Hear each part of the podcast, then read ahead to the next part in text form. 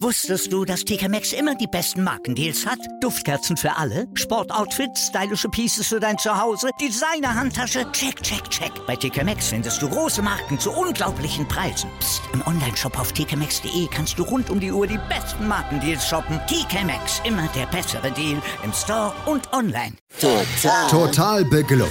In Zusammenarbeit mit Clubfans United. Der Podcast für alle Glubberer. Alles, zum ersten FC Nürnberg auf meinsportpodcast.de.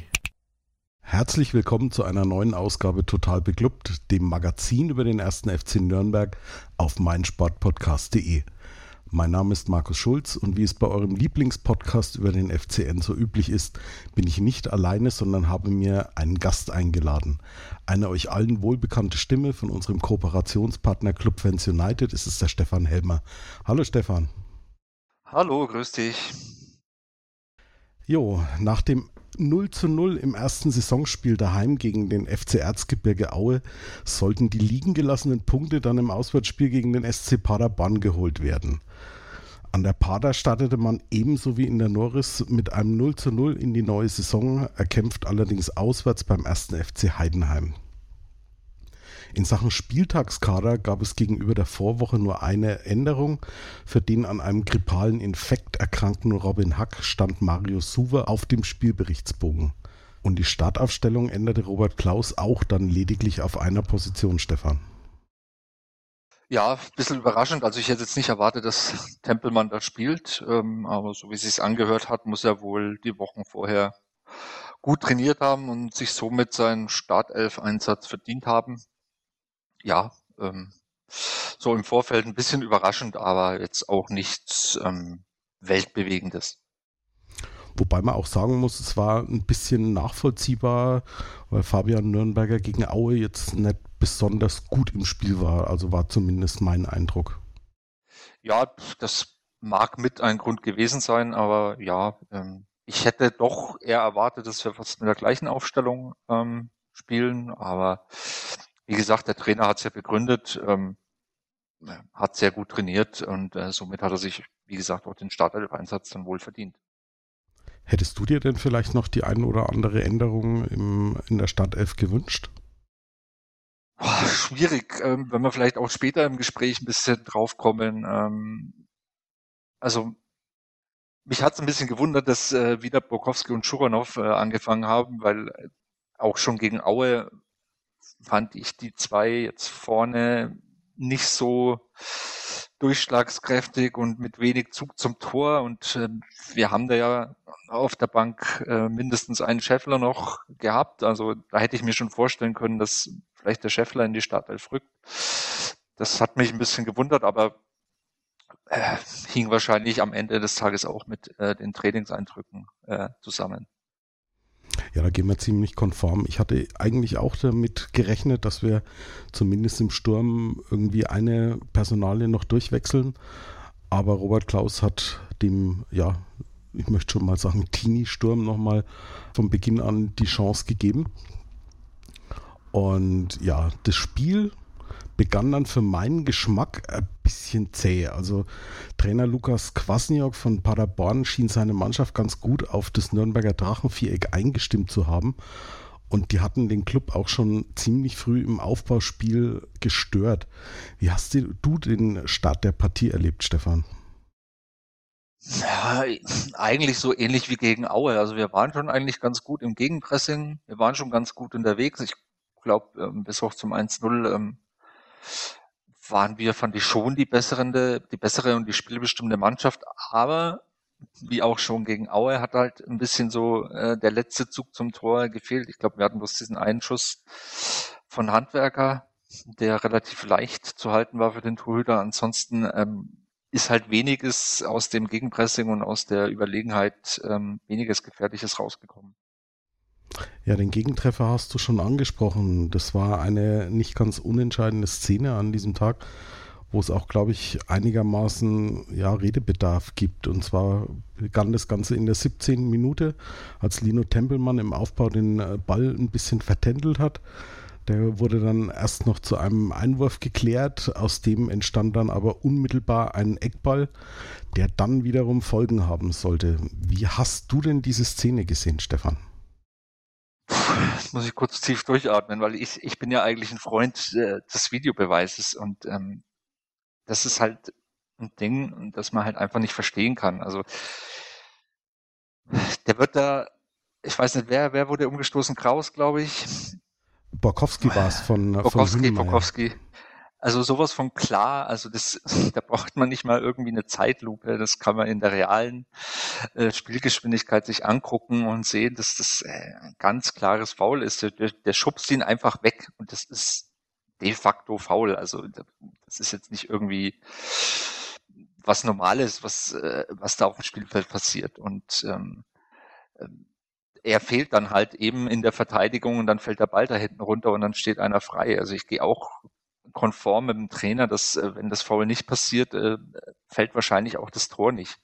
Ja, weil da halt ein Mann weniger äh, dann war. Und die Begründung war ja, ähm, dass das Foul passiert ist, bevor der Eckball getreten wurde, also bevor der Ball im Spiel war. Und das ist deswegen sagt man, ja, ähm, dann ist es im Ermessen des Schiedsrichters und dann greift der, der VAR nicht ein. Und das ist halt für, für mich einfach nicht vermittelbar, weil wenn da eine Tätigkeit passiert, dann, dann bin ich mir sicher, dann greift doch der VAR auch ein.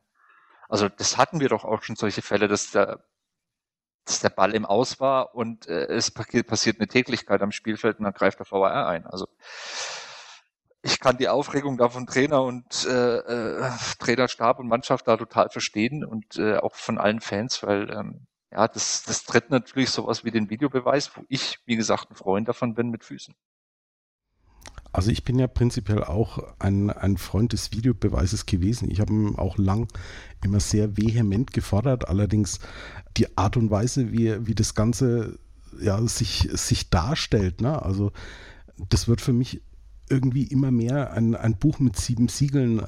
Also mein, mein letzter Wissensstand war ja zum Beispiel, dass im Prinzip jedes Tor, das Feld nochmal geprüft wird vom VAR aber wenn dann natürlich solche Aussagen kommen, äh, wie Robert Klaus das in der, in der Pressekonferenz dann auch nochmal wiedergegeben hat, dass ihm gesagt wurde, dass sowas dann nicht geprüft wird und rein im Ermessen des Schiedsrichters bleibt, wenn der Ball zu dem Zeitpunkt noch nicht im Spiel war, dann, dann fehlt mir irgendwie jegliches Verständnis für, für solche Szenen. Und es war ja nicht nur so, dass Borkowski zu Boden gegangen ist, es war dann ja auch noch, ich glaube, kurz drauf, als der Ball reingespielt wurde, ging, ging Geist zu Boden, was in meinen Augen aber kein Fall war, sondern es war so eine übliche Rangelei beim, äh, beim Standard. Aber wie du schon sagtest, also für mich genau dasselbe. Borkowski liegt am Boden, zum einen behinderter andere Spieler, weil er, weil er unten liegt. Und er fehlt halt ganz einfach auch in der, in der Abwehrbewegung. Er war ja Hünemeyer zugeteilt. Und Hünemeyer ist ja nun mal bekannt, dass er bei, bei Standards eigentlich immer präsent ist, kopfballstarker Spieler. Und ja, also für mich eine, eine Szene, wo ich auch jetzt immer noch nicht nachvollziehen kann, warum da niemand weiter eingegriffen hat. Es macht auch keinen Sinn, weil der VAR ist ja de facto da. Er kann sich ja das anschauen und er kann ja auch das vor dem Eckball anschauen, weil da beginnt ja die Spielszene eigentlich schon. Weil sich ja da schon die, die Spieler auf dem Feld bewegen. Das würde ja heißen, wenn, es würde ja heißen, solange der Eckball noch nicht getreten ist, kann ich, wenn es der Schiedsrichter nicht sieht, jemanden umtreten und komme da ungeschoren davon. Also, die Technik ist doch da. Also, das, deswegen, ähm, ja, ist das, ist das für alle, für uns alle wahrscheinlich schwer nachzuvollziehen. Schwer nachzuvollziehen ist, glaube ich, noch sehr dezent ausgedrückt. Also, ich weiß nicht, wie es dir ging. Ich war vom Fernseher und war höchst erregt ob dieser Entscheidung. Und ja, ich muss auch sagen, ich habe mich gelinde gesagt verarscht gefühlt. Ne? Also im, im Prinzip kannst du, wie du schon sagtest, wenn der Ball nicht im Spiel ist, alles Mögliche machen wenn es der Schiedsrichter nicht gleich ahndet oder wenn es verdeckt ist oder so, dann darf der VAR dann irgendwie nicht eingreifen und ja. Das nächste ist ja, warum sieht es der Schiedsrichter nicht und der Linienrichter nicht? Also da war jetzt ja nicht so ein mega Getümmel, dass sie umringt waren von anderen Spielern, sondern ähm, du hattest eigentlich, ich habe mir das ein paar Mal angeschaut, die Szene eigentlich bestimmt von der Seitenlinie und auch von, dem, von der Blickrichtung des Schiedsrichters, hätte, der hätte das eigentlich auch sehen müssen. Also Zumal es auch keine verdeckte Aktion war. Also genau. es war ja, es das war, war ja, ja offensichtlich. völlig frei. Ja. ja. Von daher, ja, also sehr schwer nachzuvollziehen. Ich wünschte mir da öfters dann mal so nachträglich vielleicht auch mal ein Statement vom DFB, was sie sich dabei gedacht haben oder wie sie das dann einem erklären wollen. Also, aber man hört da ja mal nichts. Vielleicht sollte man die, die entsprechenden Personen dann irgendwie in einer Art Zwangspressekonferenz nochmal mit reinnehmen. ja, dass die, Schiedsrichterpressekonferenz. Ja, dass die auch mal wirklich den, den, den Leuten, den Beteiligten und auch dem, den Zuschauern wirklich mal erklären, warum, wie, welche Entscheidungen getroffen werden.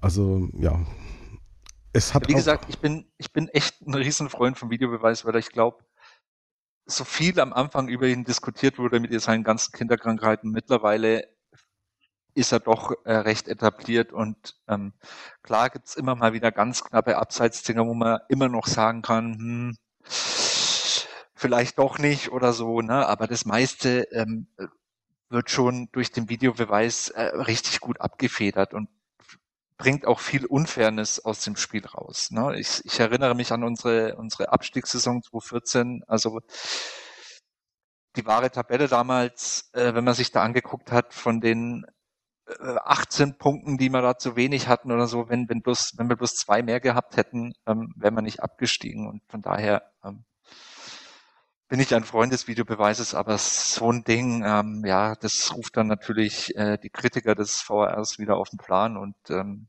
ja, die kritisieren dann auch völlig zu Recht ähm, den Videobeweis. Im Prinzip kann man sagen, mit solchen Aktionen reißt der VRR mit dem Arsch das wieder ein, was er, was er vorne rum langwierig aufgebaut hat, ne? Ja, ja, ja, also es gibt ja immer wieder mal so solche Szenen, ne? Und ähm, sind zum Glück weniger geworden, aber ähm, da ist dann definitiv ähm, Nachbesserungsbedarf. Ja, Nachbesserungsbedarf war dann, war dann irgendwie auch beim FCN vorhanden, denn ja, der Club wirkte direkt nach dieser, nach dieser 1 zu 0 Szene dann schon ja, ein bisschen geschockt. Also sie sind dann irgendwie überhaupt nicht mehr so wirklich ins Spiel gekommen, war so mein erster Eindruck. Wie ging es dir da? Ja, ähnlich, ähnlich. Also der, das war in der Art und Weise dann ein ziemlich starker Wirkungstreffer. Ähm, und, ähm, bis zur Pause haben wir uns da auch nicht wirklich davon erholt. Ich meine, wir haben es da noch einigermaßen ordentlich verteidigt, glaube ich, ähm, so in Summe, aber nach vorne war halt komplett irgendwie die Luft raus. Ähm, Borkowski und Schurnow wurde komplett der Zahn gezogen, also die waren dann komplett außen Spiel. Da konnte selbst Möller-Deli nichts mehr, nichts mehr wirklich machen. Über die Außen, Tempelmann, ja, haben wir jetzt am Anfang schon geredet. Also ich fand ihn nicht gut ähm, in diesem Spiel. Er wurde dann auch mit Gelbverband ausgewechselt, irgendwann, glaube ich, äh, in der zweiten Halbzeit. Ähm, ja, also ich war dann froh, als der Pausenpfiff kam. Ja, zumal vor der, vor der Pause kann ich mich eigentlich nur noch an, an einen Schuss von Handwerker so aus halblinker Position erinnern, der allerdings recht leicht vom, vom Torhüter geklärt werden konnte. Dann war, glaube ich, in der 30. Minute Möller-Deli, der im Strafraum zu Fall gekommen war, aber kein äh, strafwürdiges Foul in meinen Augen hat der Schiedsrichter komplett richtig entschieden. Und dann war, glaube ich, nur noch der eine Schuss von Kraus, den er übers Tor gesetzt hat.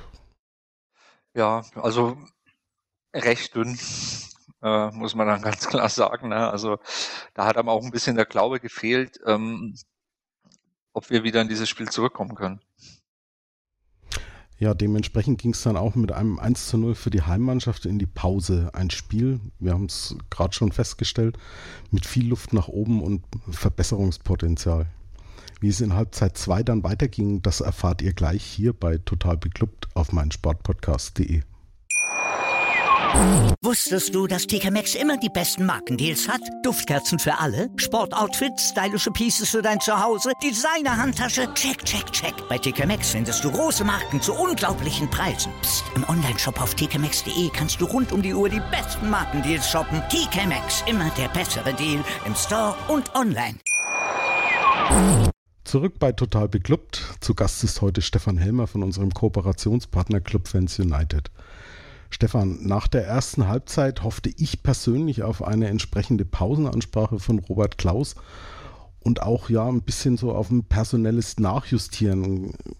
Du hast es vorhin schon angesprochen, unsere beiden Angreifer Schuranov und Borkowski waren doch relativ wenig ins Spiel eingebunden und genau da hat Robert Klaus dann auch ein bisschen den Hebel angesetzt. Ja, auch komplett richtig. Er hat dann auf das Erfolgsduo aus der letzten letztjährigen Vorrunde auch gesetzt, Scheffler und Lohkemper. Ähm, und äh, man hat quasi von Anschluss weg gemerkt, mit, mit dem ersten gewonnenen Zweikampf, äh, es ist jetzt ein anderer Zug im Spiel. Also da muss in der Halbzeit auch eine, eine wie du schon sagtest, eine, eine Ansprache gekommen sein und mit den äh, zwei Offensivwechseln ähm, war es eigentlich ähm, ein komplett anderes Spiel. Möller-Deli ist dann so ein bisschen auf den Flügel ausgewichen und äh, war immer anspielbar, war immer gefährlich und ja, das war ähm, wie gesagt, war um 180 Grad gedreht, dann äh, in Betracht der ersten Halbzeit. Ja, man hat auch irgendwie gleich gemerkt, der Club kam aus der Pause raus und irgendwie mit komplett anderer Körpersprache, ganz andere Präsenz auf dem Platz. Und nach 30 Sekunden war ja dann schon, äh, schon ein Foulspiel an Mats Möller-Deli. Der Freistoß hat dann nichts eingebracht. Kurz darauf hat Geist nochmal aus der Distanz abgezogen, aber auch deutlich am Kasten vorbei. Aber du hast es angesprochen, Mats Möller-Deli immer mehr auf dem Flügel ausgewichen und in der 54. Minute sollte sich das dann auch entsprechend auszahlen. Ja, das war, war richtig gut am Ende des Tages sagt man, es war eine Einzelaktion, aber ähm, dafür hat man ja auch solche Spieler, die halt auch mal mit Einzelaktionen was machen können. Ähm, trippelt sich da super durch, ähm, zieht dann ab äh, und ja, solche Tore hat man nicht das erste Mal gesehen, wo der Ball am Pfosten prallt und dann an den Rücken des Torwarts. Ähm, hat es jetzt beim Club nicht noch nicht gegeben, aber es war jetzt auch mal eine Premiere. Aber ja, am Ende wurde es glaube ich als Eigentor gewertet ähm, bei manchen Medien. Ähm, der Kicker hat es, glaube ich, noch als Tor von Dele gewertet. Und ja, ähm, war auch zu dem Zeitpunkt dann äh, hochverdienter Ausgleich. Ja, und nicht nur hochverdient. Der FCN hat auch gleich weiter noch Druck gemacht. Und vier Minuten später war es wieder Mats Möller-Deli, der wieder über den linken Flügel sich durchgesetzt hat und geflankt hat. Die Flanke hat dann Scheffler am 5-Meter-Raum erwischt und den Ball also in, in echter Torjägermanier dann versenkt, oder? Ja, Lewandowski-Manier hätte ich jetzt schon fast gesagt. Also wenn den der Lewandowski macht, dann sagt man, ja, das ist so typisch Lewandowski Weltklasse. Das macht es bei uns der Chef da. Ähm, ja, dafür haben wir ihn. Ne? Dafür hat man so einen Torjäger, dafür hat man so einen Knipser, dass der halt auch mal so ein Ding macht. So im Fallen mit der Hacke irgendwie äh, Hauptsache den Fuß reingehalten. Ähm, ja,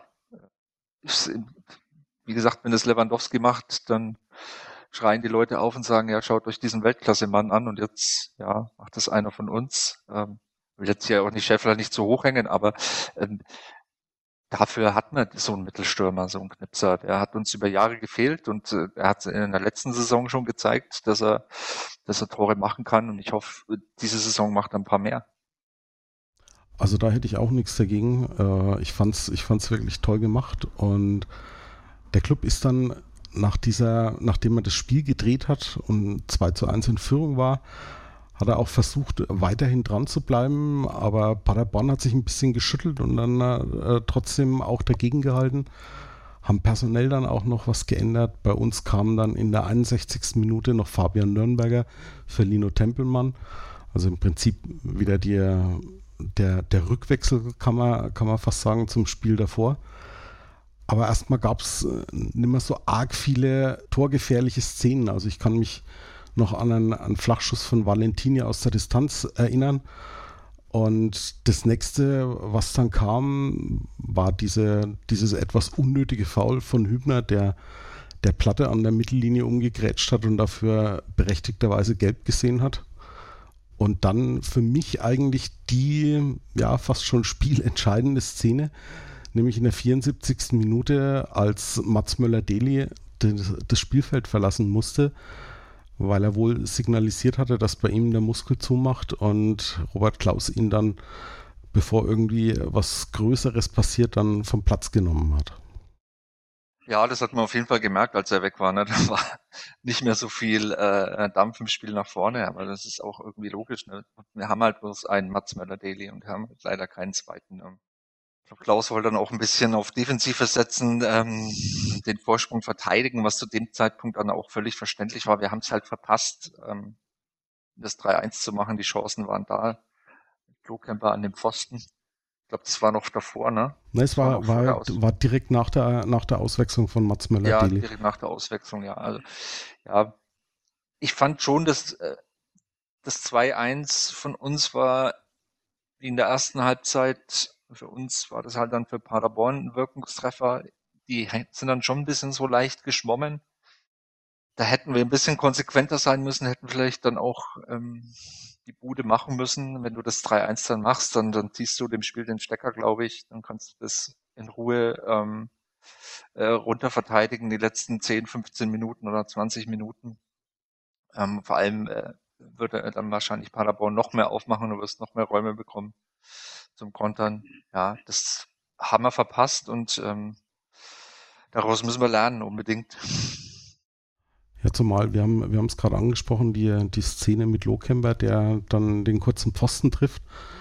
Aber fast im Gegenzug lagen wir da schon eher so auf der glücklichen Seite des Spiels, weil da gab es dann diesen Konter über Michel auf Platte, der sich dann fast alleinstehend vor Martina Gott sei Dank den Ball nochmal zu weit vorgelegt hat, weil das hätte im Prinzip auch schon ein Ausgleich sein können. Ne?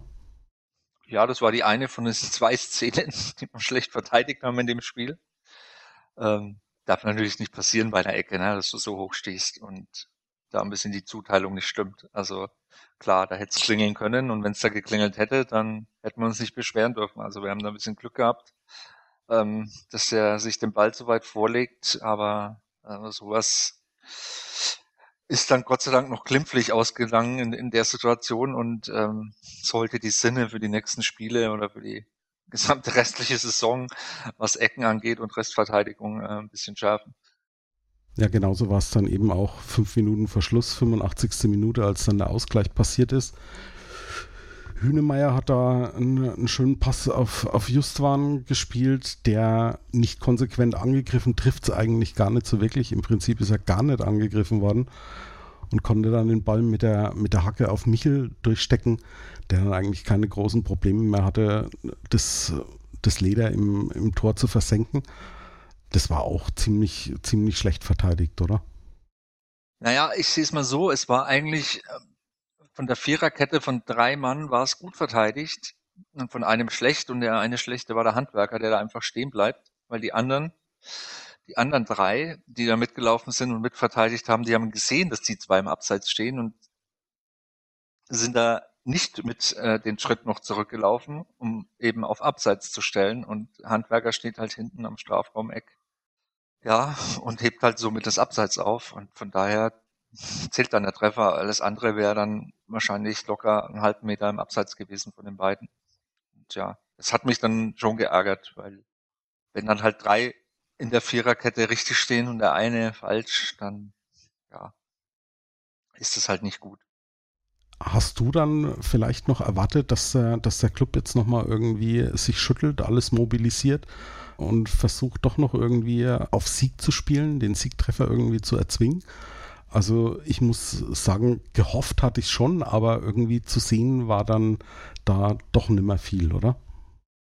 Ja, hoffen tut man natürlich immer, aber es äh, macht auch keinen Sinn, wenn du da als Auswärtsmannschaft ähm, da nochmal alles anreißt. Also es, da hat ja eher der Gegner dann plötzlich mit dem Tor nochmal ein bisschen Oberwasser. Da bist du eher, also ich eher dazu anraten und so war es ja dann auch, den Ball flach zu halten und äh, dann eben den Punkt mitzunehmen, weil äh, du brauchst jetzt ja kein Harakiri spielen die letzten fünf Minuten nochmal nach vorne, weil so schnell schaust du gar nicht, steht es dann plötzlich 3-2 für Paderborn und ja, daher ähm, ist zwar ärgerlich, wie das 1-0 passiert, es ist auch ärgerlich, wie der Ausgleich passiert. Ähm, zumindest beim Ausgleich können wir sagen, es, es war unsere eigene Schuld, da müssen wir uns an die eigene Nase fassen. Aber ähm, auswärts einen Punkt mitzunehmen, ähm, auch in Paderborn, ist jetzt, glaube ich, in der zweiten Liga nicht das Schlechteste. Ja, dementsprechend gab es auch in, in diesem Spiel dann wirklich nur noch eine offensive Szene. Es war, glaube ich, in der dritten Minute der Nachspielzeit, als Kraus so einen Ball mal Volley genommen hat, aber das Ding dann auch weit am Kasten vorbei gesetzt hat. Das war dann auch so ziemlich die letzte Szene in diesem Spiel, in der der 1. FC Nürnberg das Spiel nach der Pause erst innerhalb weniger Minuten drehte, aber dann doch kurz vor Schluss den Ausgleich hinnehmen musste. Wir sind dann gleich zurück mit unserer Analyse und versuchen mal das Spiel von Freitagabend ein bisschen einzuordnen. All das hier bei Total Beklubbt auf meinsportpodcast.de. Wir sind zurück bei Total Beklubbt. Mein Gast ist noch immer Stefan Helmer von unserem Kooperationspartner Club Fans United. Und an dich geht jetzt auch gleich meine erste Frage, Stefan. Das Spiel vom Freitag, ist es jetzt für dich so ein bisschen die Fortsetzung der Spiele der vergangenen Saison, wo der FCN ja nach Führung fast 30 Punkte nochmal abgegeben hat? Oder siehst du trotz allem eine Entwicklung im Spiel?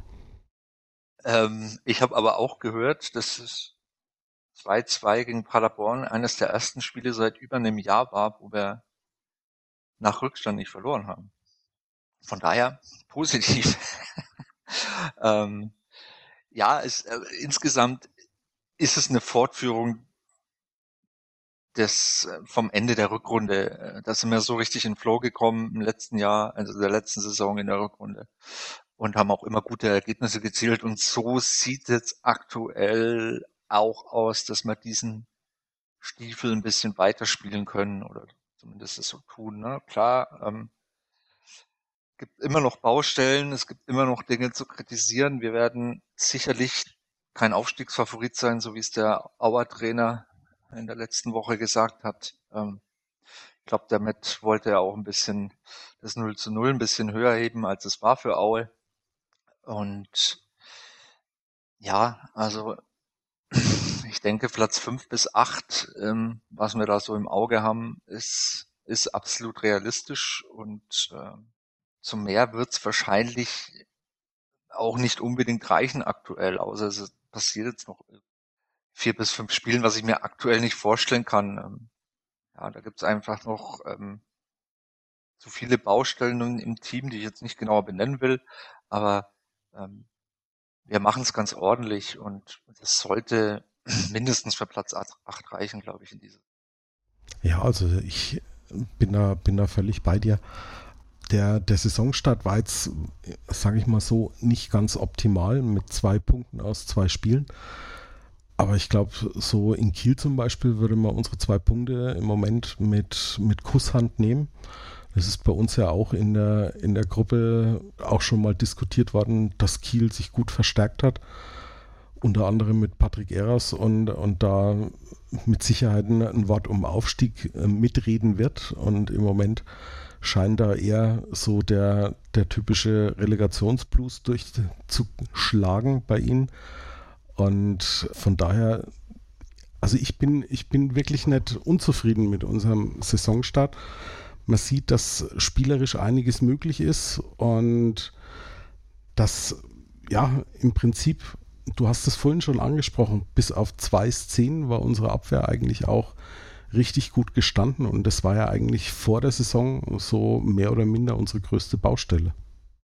Ja, aber wir haben uns damit Hübner, glaube ich, gut verstärkt. Ähm, ich hätte auch erwartet, dass Schindler halt ähm, gleich von Anfang an zum Einsatz kommt, aber Sörensen scheint sich da auch im Training aufzudrängen und äh, auch jetzt nicht viel am Spiel vom Sörensen zu meckern. Von daher ist es ganz gut. Unsere Außenverteidiger, ja, wie gesagt, Handwerker, ne, es ist halt, wie, wie sagen wir manchmal, Handwerker macht halt manchmal Handwerkersachen und das ist dann halt auch eben so, damit müssen wir leben, aber ja, die zweite Liga, die ist brutal hart. Das hat auch der HSV jetzt schon am zweiten Spieltag wieder feststellen müssen. Ähm, die anderen beiden Absteiger, Schalke und, und Bremen, haben auch schon ihre ins Knäckebrot haben beißen müssen. Also auch wenn sie jetzt gewonnen haben, die letzten zwei Spiele, aber der erste Spieltag hat ihnen dann, glaube ich, auch schon gezeigt, ähm, dass, äh, dass es nicht einfach ist in dieser Liga. Und von daher finde ich, wenn wir in Nürnberg die Ruhe bewahren und äh, wenn wir äh, ordentlich arbeiten, uns immer wieder versuchen weiterzuentwickeln, was glaube ich jetzt im letzten Jahr unter Robert Klaus ganz gut geklappt hat. Wenn das weitergeht, dann ist mir jetzt nicht so bange um dieses. Eine Auswechslung am, am Samstag würde ich gerne noch ansprechen, weil die, weil die für mich ein bisschen überraschend kam. Also weniger die Tatsache, dass Mats Möller Daily runter musste, weil er, weil er muskuläre Probleme hatte, aber ich hätte dann wirklich erwartet, dass vielleicht Nikola Dovedan reinkommt. Stattdessen zweites Spiel, zweite Einwechslung von Thailand Duman. Kam das für dich auch ein bisschen überraschend? Ich glaube, Duman ist ein bisschen mehr der defensivere Part, oder?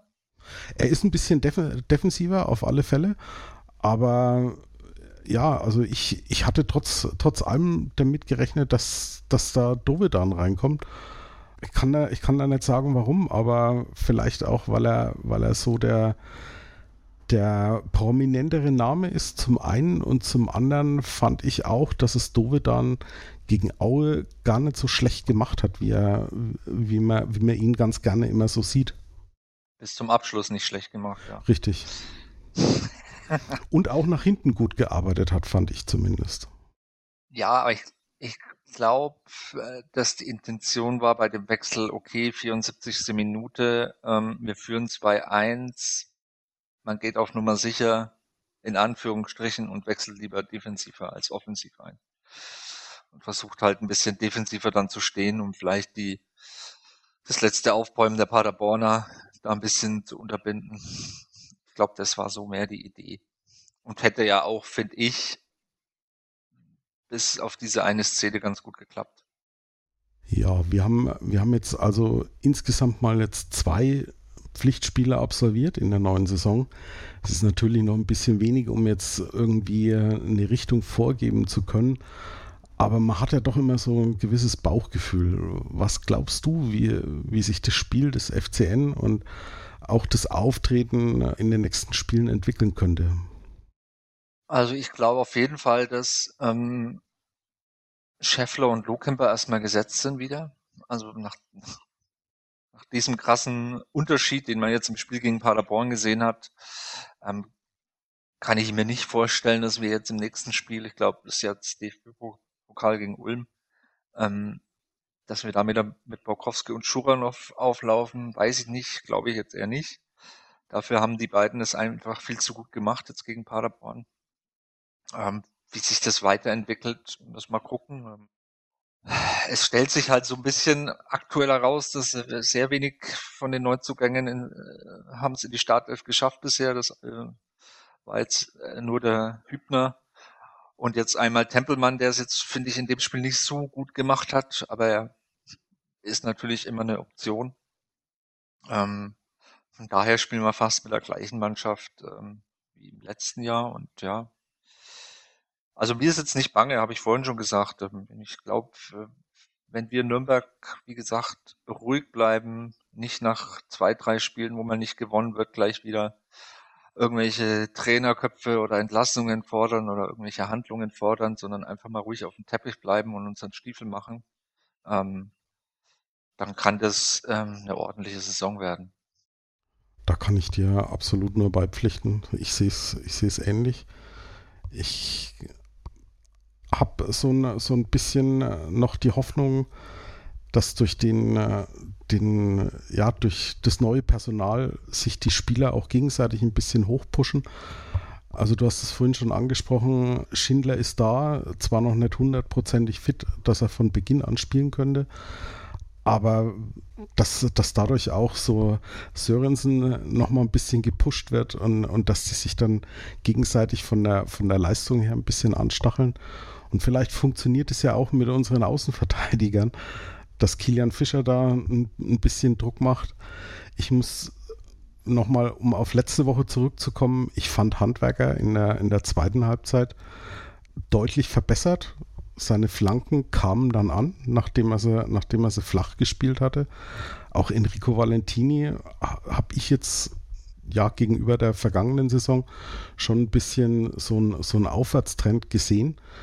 Und ich sag mal, in dem Bereich von unserer Defensive, da hat sich doch ein bisschen was getan.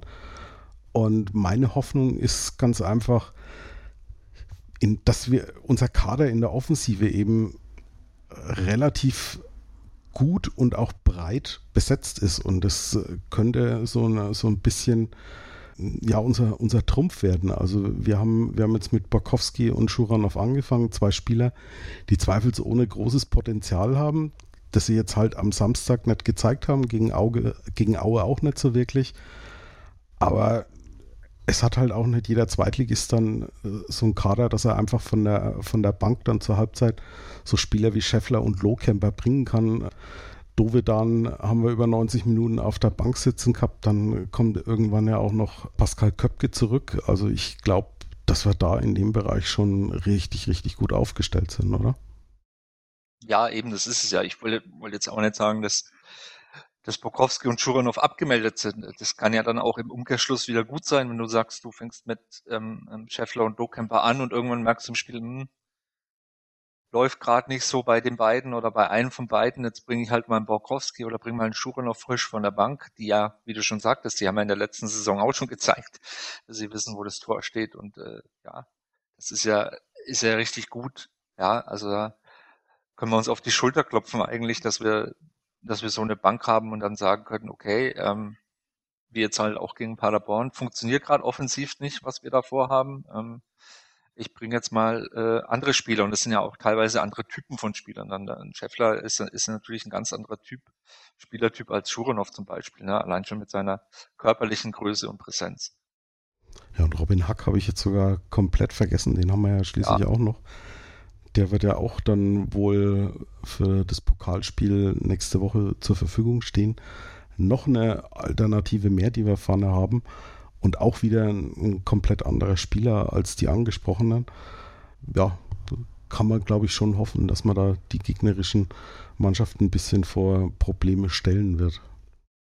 Also für eine endgültige Prognose ist natürlich, ähm, sind diese zwei Spieltage zu wenig. Da muss man noch mindestens, glaube ich, bis zum, zum zehnten Spieltag abwarten. Aber ähm, so wie es aktuell aussieht, ähm, knüpfen wir da an, wo wir ähm, vergangene Saison aufgehört haben, auch wenn es jetzt noch zu keinem Sieg gereicht hat. Immerhin haben wir auch noch nicht verloren und von daher ähm, lässt es dann einen dann doch ruhiger in die Zukunft. Zumal man auch mal sagen muss, dass man saisonübergreifend in den letzten zwölf Spielen nur das Spiel gegen den HSV verloren hat und ansonsten ungeschlagen ist. Also sollte man auch mal herausstellen, gerade nach den letzten drei Kackjahren muss man, muss man das einfach mal auch positiv hervorheben. Ja, eben und auch nicht zu viel erwarten von dieser Mannschaft. Ne? Also deswegen hat mich auch diese Aussage vom Auer Trainer da vor, einer Woche ähm, richtig gestört. Das hat man auch an den Reaktionen vom Pressesprecher und vom Trainer dann gemerkt, dass die dann auch geschluckt haben, gesagt haben, hey, halt mal den Ball flach. Ähm, wenn du sowas hier in Nürnberg sagst, dann, dann ruft das ganz andere Leute auf den Plan. Ähm, Soweit sind wir noch nicht. Da sind auch andere Mannschaften dieses Jahr in der Pflicht, äh, ihre gesteckten Ziele da zu erreichen. Und wir schauen mal, was geht, ne? maximal.